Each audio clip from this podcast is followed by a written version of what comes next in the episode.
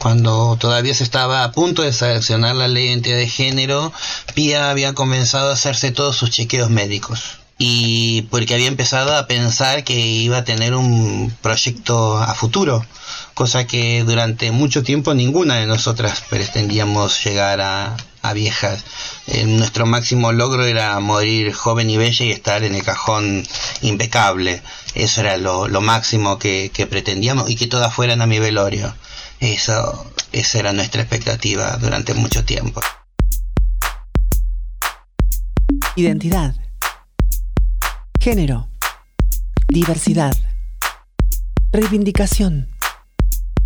Ley. Democracia. Reparación. Deuda. Travesti trans.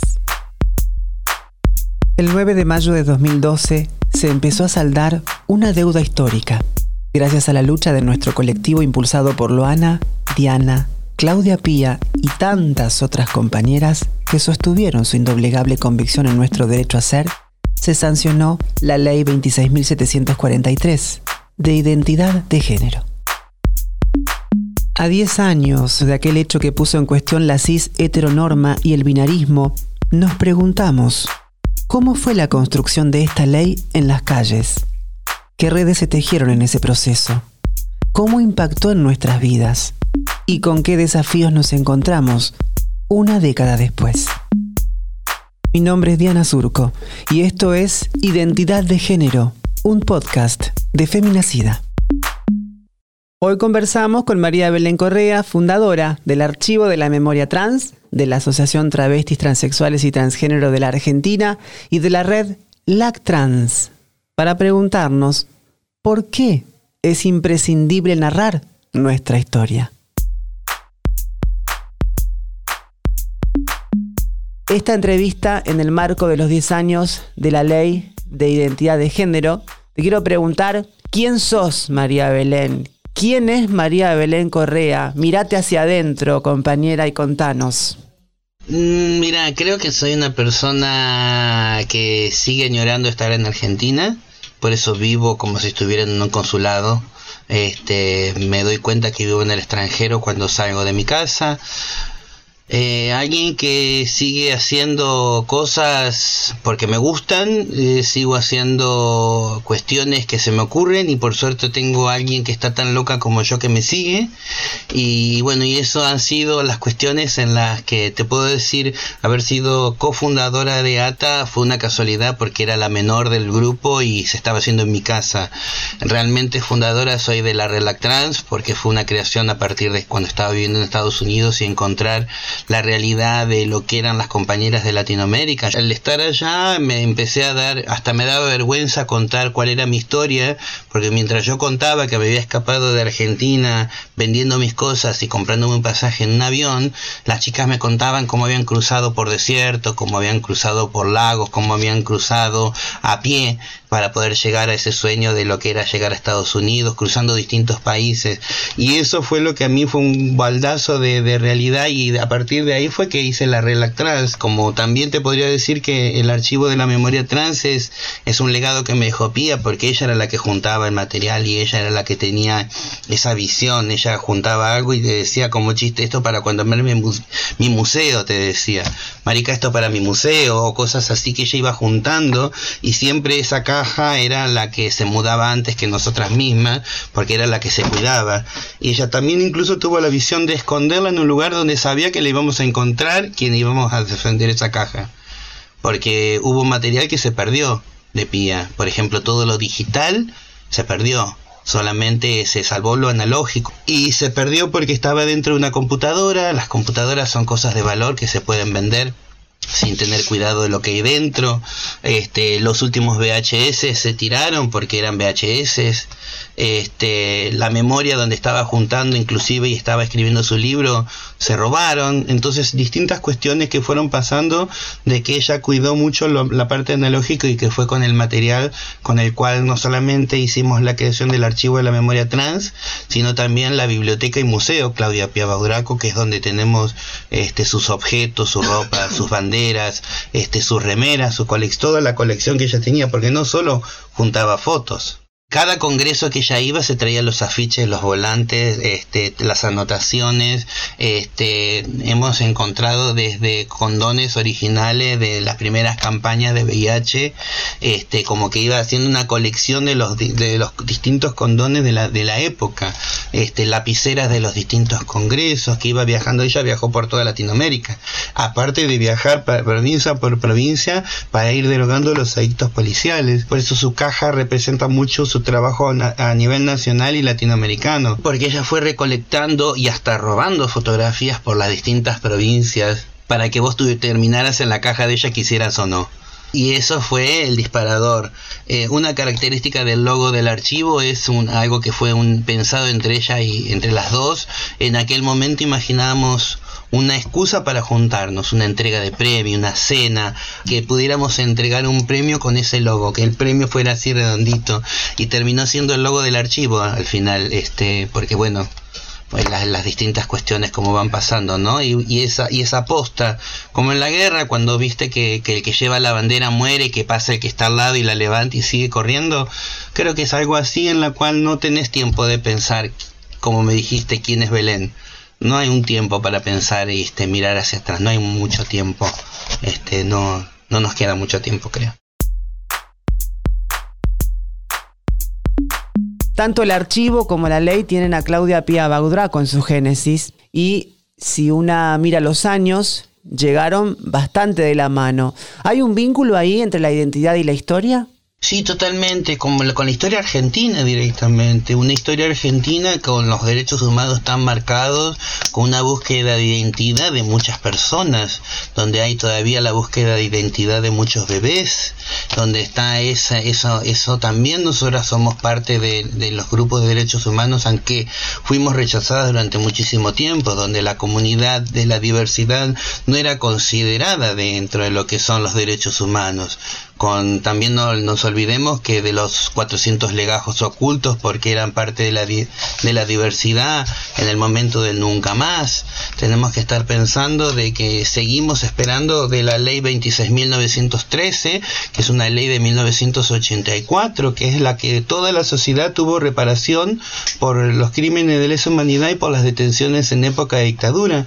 Son muchas las compañeras que nosotras dentro del archivo empezamos a conectar para poder empezar a declarar y hace poquito dentro de las noticias que creo que vos pudiste dar que de Checopa, de Checolab y, y otras personas de la policía que fueron condenadas gracias a testimonio de las compañeras trans y hoy inclusive estamos convocando a las otras compañeras que todavía no han declarado y pasaron por la dictadura para poder tener una, una reparación histórica. Nosotras no necesitamos una reparación distinta que tuvo el resto de la sociedad.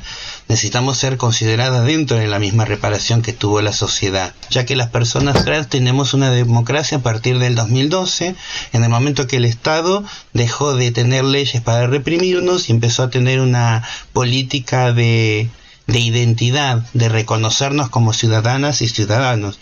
Nosotras tenemos una democracia de 10 años y, el archivo coincide con esas mismas fechas de, un, inicio de la democracia donde pudimos contar lo que nos pasó después y poder pensar hacia lo que va hacia adelante. Muy parecido a lo que fue el archivo de madres y abuelas, que también empezó a crecer mientras estaba pasando la situación, pero se hizo visible a partir de la democracia. También nosotras nos hicimos aparte visibles a partir de la democracia de las personas trans en el 2012.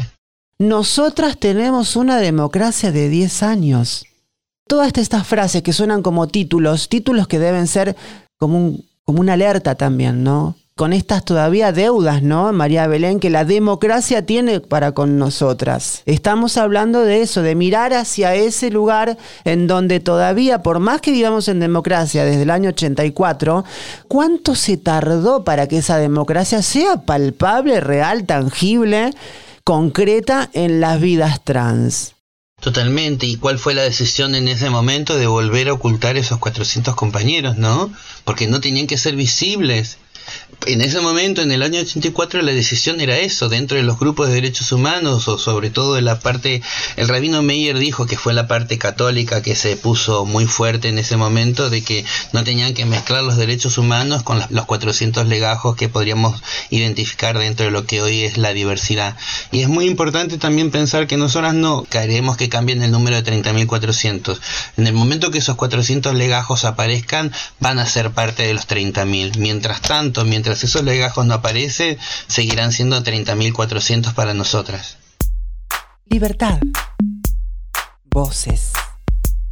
Perseverancia. Memoria. María Belén, son 10 años de la ley de identidad de género. ¿Cómo fue tu participación en la gesta? ¿Recordás alguna anécdota sobre este proceso? La sanción la vi estando acá en Alemania. Me acuerdo que grité a las 3 de la mañana y me puse a llorar sola. Mi marido no sigue mucho mi activismo. Yo él es mi cable a tierra, o sea, él no sabe mucho de lo que yo hago ni en Argentina, ni tampoco muchas veces no entiende por qué hago todas estas cosas, ¿no es cierto? Este, pero en ese momento creo que él me entendió por primera vez de, de lo que estaba pasando. Hace poco estábamos hablando, mira, ya hace 10 años que tengo el DNI, distintas cuestiones que hace que también al poquito tiempo me casé en Argentina gracias al DNI. Son, son, eh, no sé, no te tendría que decir una anécdota mucho más linda, pero te estoy tratando de, decir lo que se me viene a la cabeza hace 10 años atrás. Este, no, no, no tenía mucho motivo para festejar, te juro. Me faltaba mucho, me faltaba mucho. Me faltaba gente, me faltaba pía. A mí me faltaba la gorda. Cuando todavía se estaba a punto de seleccionar la ley de identidad de género, Pía había comenzado a hacerse todos sus chequeos médicos, porque había empezado a pensar que iba a tener un proyecto a futuro, cosa que durante mucho tiempo ninguna de nosotras pretendíamos llegar a, viejas. Eh, nuestro máximo logro era morir joven y bella y estar en el cajón impecable. Eso era lo, máximo que pretendíamos y que todas fueran a mi velorio. Eso, esa era nuestra expectativa durante mucho tiempo, ¿no? Cuando empezamos a encontrar este, la agenda de Pía y con todas sus con todos sus, planes de chequeos, ahí nos dimos cuenta de cómo ella había empezado a planear este, un futuro y una vejez, que creo que es lo que podemos dejarle a, la juventud de hoy en día, ¿no? Que, que conozca de que si bien muchas personas hoy nacen teniendo una ley de identidad de género y se pueden cambiar sus DNI teniendo 5 o 6 años, este, hubo muchas personas que, que lucharon y, y, y, quedaron, porque incluso Pía murió antes de tener su DNI, ¿no? Lucha. Mariposas orgullo. ¿Por qué te parece que la democracia y la sociedad argentina tardaron tanto para, para dar este debate? No hablamos de la ley, Tardaron muchísimo primero para dar el matrimonio igualitario y fue una estrategia primero para poder hacer el fuerte debate que se hizo en ese momento para que cuando llegara el momento de la ley de identidad de género no fuera tan fuerte ese debate como, como lo teníamos previsto de una sociedad mucho más enfrentada como fue en su momento cuando fue lo del matrimonio igualitario con campaña, gente vistiéndose de naranja y demás. De la misma forma que hoy están tratando a la, la gente trata el archivo de la memoria trans es como un, empezar a perdonar o empezar también tener esa sociedad un poco de cargo de conciencia porque siempre está la pregunta ¿qué estabas haciendo vos cuando nosotros no estaban haciendo eso? Porque no estamos hablando de dictadura, estamos hablando que pasaba en el 84, que pasaba en el 98, cuando nos arrastraban en la televisión, en, los mismos noticieros, y se veía cómo el Estado se, se reunía con la iglesia y la policía para saber de qué forma nos detenían, de qué forma nos encarcelaban. Llegaron a crear cárceles contravencionales que eran cárceles de travestis este, entonces esa era la política que había durante mucho tiempo desde donde la sociedad tenía el, permiso y el derecho de, de, denunciarnos y decir ahí hay una travesti caminando y la policía venir a arrestarnos este, y eso creo que muchas generaciones, las nuevas generaciones son las que están con, con ese cargo de conciencia de que, que muchos padres de ellos fueron testigos o incluso cómplices de eso que no estaba pasando. Creo que también es muy marcado como lo que pasó con con la dictadura que muchos no eran, eran cómplices, pero no entendían o se callaban o se veía o algo habrán hecho y ese algo habrá hecho también era para nosotras. Por algo les pasaba eso, por algo las llevaban presa, por algo las golpeaban. Y eso era la vista de todo el mundo, o sea, no era algo oculto. La lucha por la ley de matrimonio igualitario y que de alguna manera fue como una suerte de plataforma, ¿no? Y se formó ese impulso para trabajar y dio el debate luego de la para la ley de identidad de género que se sancionó en el 2012, que ya, está por, ya cumple 10 años, cómo son necesarias ¿no? las herramientas jurídicas en, este camino para, para, alcanzar, alcanzar precisamente a través de una ley ese derecho. Hubo un trabajo, eh, María Belén, ¿cuál es tu visión con respecto a la articulación con la política, ¿no? ¿Cómo lo ves vos? Hubo un cambio social en el 2001, cuando fue la crisis del 2001, toda la sociedad bajó al nivel de una travesti. Esa es la realidad, ¿entendés? Entonces cuando en el 2001 salió la gente a la calle con una cacerola, se encontró que nosotros estábamos desde antes en la calle tratando de reclamar.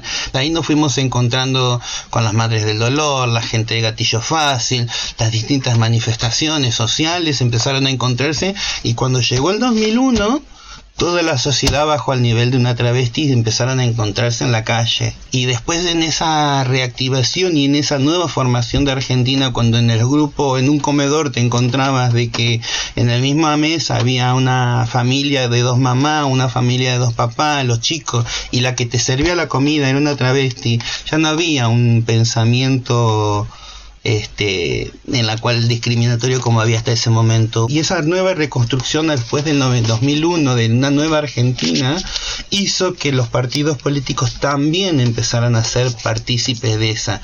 Los grupos sociales, los comedores fueron una parte principal para poder tener esa aceptación y ese mecanismo de reconstrucción argentina hizo que las diversidades también fueran parte de esos nuevos grupos políticos que empezaron a surgir como para que hoy en día haya grupos de diversidad en casi todos los partidos políticos. Pasaron 10 años de ese 9 de mayo del 2012, muchas cosas cambiaron y otras por ahí tantas siguen igual.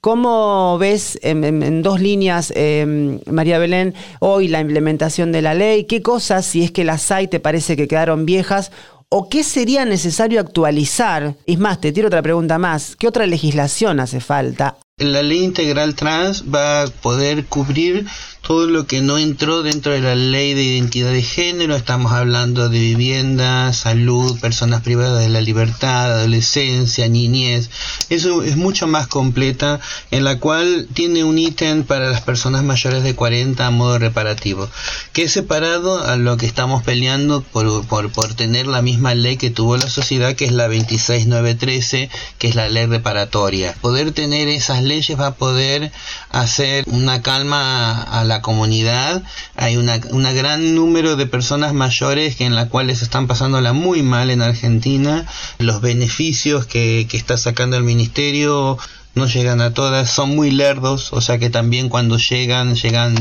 a destiempo, con un dinero devaluado, entonces es, es, es poder empezar a pensar que tener un control de la comunidad poder empezar a fomentar los espacios de protección, como, como desde tener un consultorio eh, amigable que no hay en todas las provincias y no hay en todos los municipios.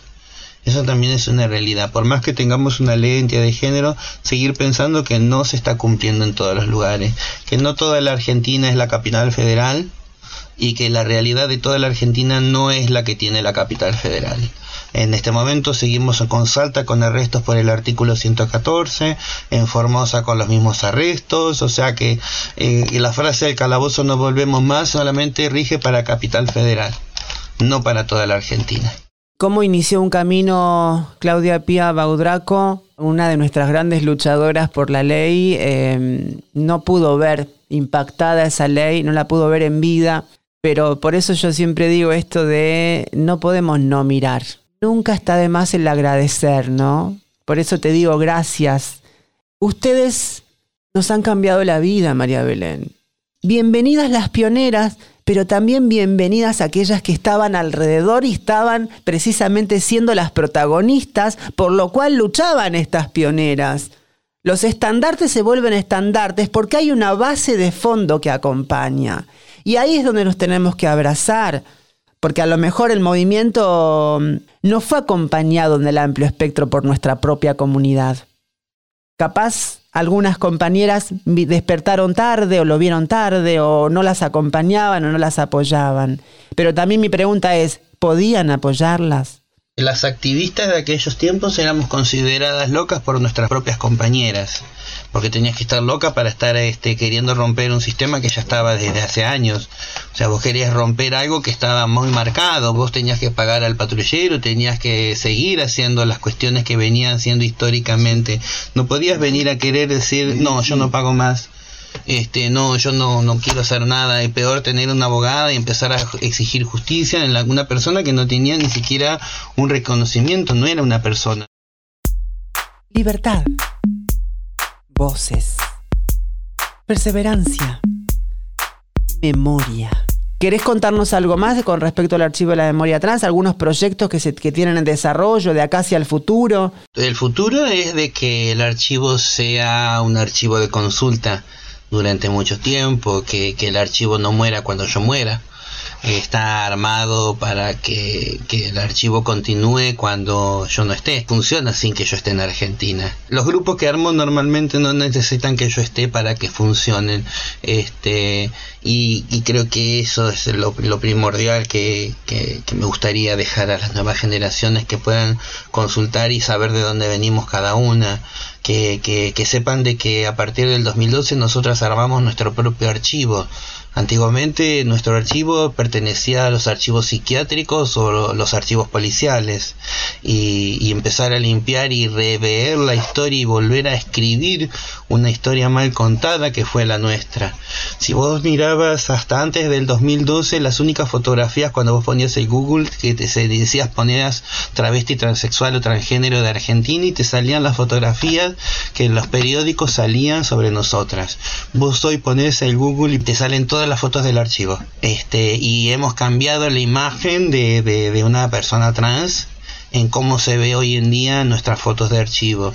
Este, empezamos a formarnos como archivistas, como artistas, como fotógrafas, como coleccionistas y empezamos a darle lugar a, a las distintas compañeras que fueron las que hicieron ese trabajo, ¿no?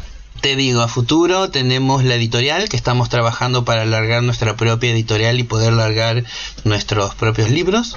Estamos trabajando para sacar el libro de Claudia Pieva Buraco y vamos a, sumar un segundo libro con todo lo que hemos digitalizado de la colección de Pia para poder armar dos libros en uno. Y estamos trabajando en el segundo libro del archivo, el archivo de la memoria trans y ahí es donde estamos diciendo que va a salir nuestra nuestra editorial que es lo que estamos pensando hacer seguimos em, nacionalizándonos, este, haciendo, abriendo oficinas, tenemos oficina en Neuquén y tenemos puntos de recolección en Córdoba, en Santiago del Estero, en Santa Fe, en San Luis, y bueno, y eso hace que, se siga federalizando el archivo. María Belén Correa, te quiero agradecer mucho. Para mí esto es una... Eh, lo quiero atesorar para toda mi vida. Agradezco también que me hayan dado la oportunidad de poder formar parte en estas entrevistas en estos 10 años de la ley de identidad de género y me hiciste llorar, nos emocionamos aquí también. Eh, ojalá te tengamos más cerca, eso sí. El cierre es tuyo, Reina. No, muchísimas gracias por este recordarme. Esperemos que poder hacer lo mismo dentro de 10 años y que podamos volver a hablar y pensar cuánto ha cambiado en estos 20 años de la ley de identidad de género y que nos permita estar a esta misma reunión y compararla para poder decir, bueno, pudimos tener una reparación histórica, este, las compañeras tienen trabajo, las identidades pueden seguir yendo al colegio, este, empezar a tener esto, los cambios que necesitamos como sociedad. Hablamos con María Belén Correa, pueden seguirla en su Instagram, arroba Belén Correa-arg y al archivo de la memoria en arroba archivo trans. Gracias por escucharnos en Identidad de Género, un podcast sobre las implicancias de la ley de identidad de género en las historias y experiencias de quienes militaron por su sanción. Este podcast fue una creación original de Feminacida junto a Posta. La edición de este capítulo estuvo a cargo de Leo Fernández. Producción periodística, Camila Meriño, Catalina Filgueira y Emilia Holstein. En la producción general, Rosario Beltrán. Dirección ejecutiva por posta, Luciano Banchero y Diego del Agostino. La identidad visual es de Nela Díaz. La música es de Tomás Blasco. Mi nombre es Diana Surco, soy periodista y locutora. Nos encontramos una vez más la semana que viene por tu plataforma de podcast favorita.